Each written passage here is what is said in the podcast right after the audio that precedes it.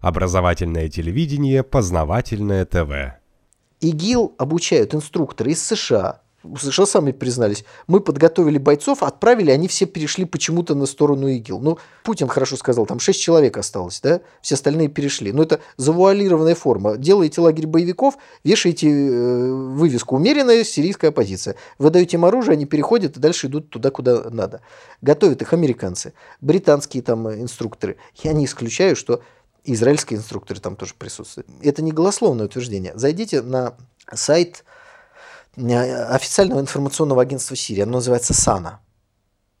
Там рассказывается о ходе боевых действий, это познавательно, интересно. Там прямо написано, что сирийская армия ведет бои рядом с голландскими высотами с поддерживаемым Израилем террористами.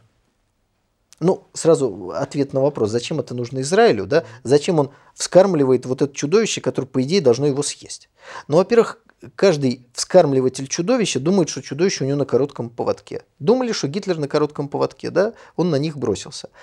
Это первое. Второе. Израиль все-таки по отношению к США вторичен. Он не определяет свою политику, США определяют его политику. Кто-то скажет, что Израиль рулит штатами, но это дискуссия, так сказать, за рамками нашей сегодняшней программе.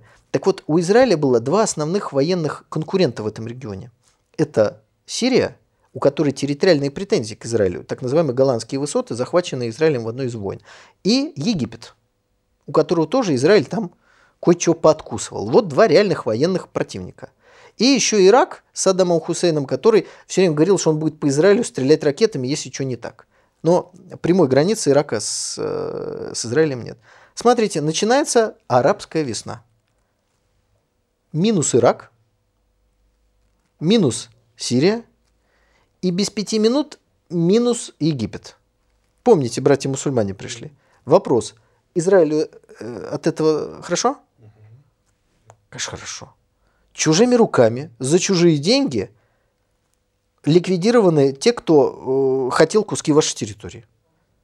Нет, конечно, там что-то непонятное сварилось, но одна угроза ликвидирована. Теперь главное не создать более, так сказать, масштабную. Поэтому израильский премьер приезжает в Россию и на вопрос, а беспокоит ли вас российский самолет, он говорит, да нет, нормально.